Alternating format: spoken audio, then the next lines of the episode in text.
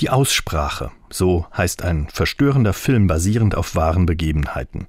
Passiert ist alles vor ein paar Jahren in Bolivien.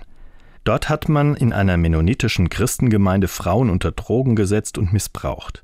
Erst als weibliche Fantasie abgetan, dauert es Ewigkeiten, bis den Frauen geglaubt und das Verbrechen aufgedeckt wird. In der Aussprache fassen sie ihre Wut und ihre Verzweiflung in Worte.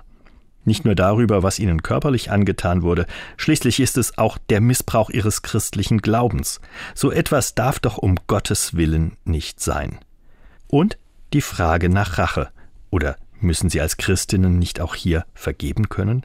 Am Ende steht die Ratlosigkeit einer Gemeinschaft, wenn sie mit dem Unaussprechlichen konfrontiert wird.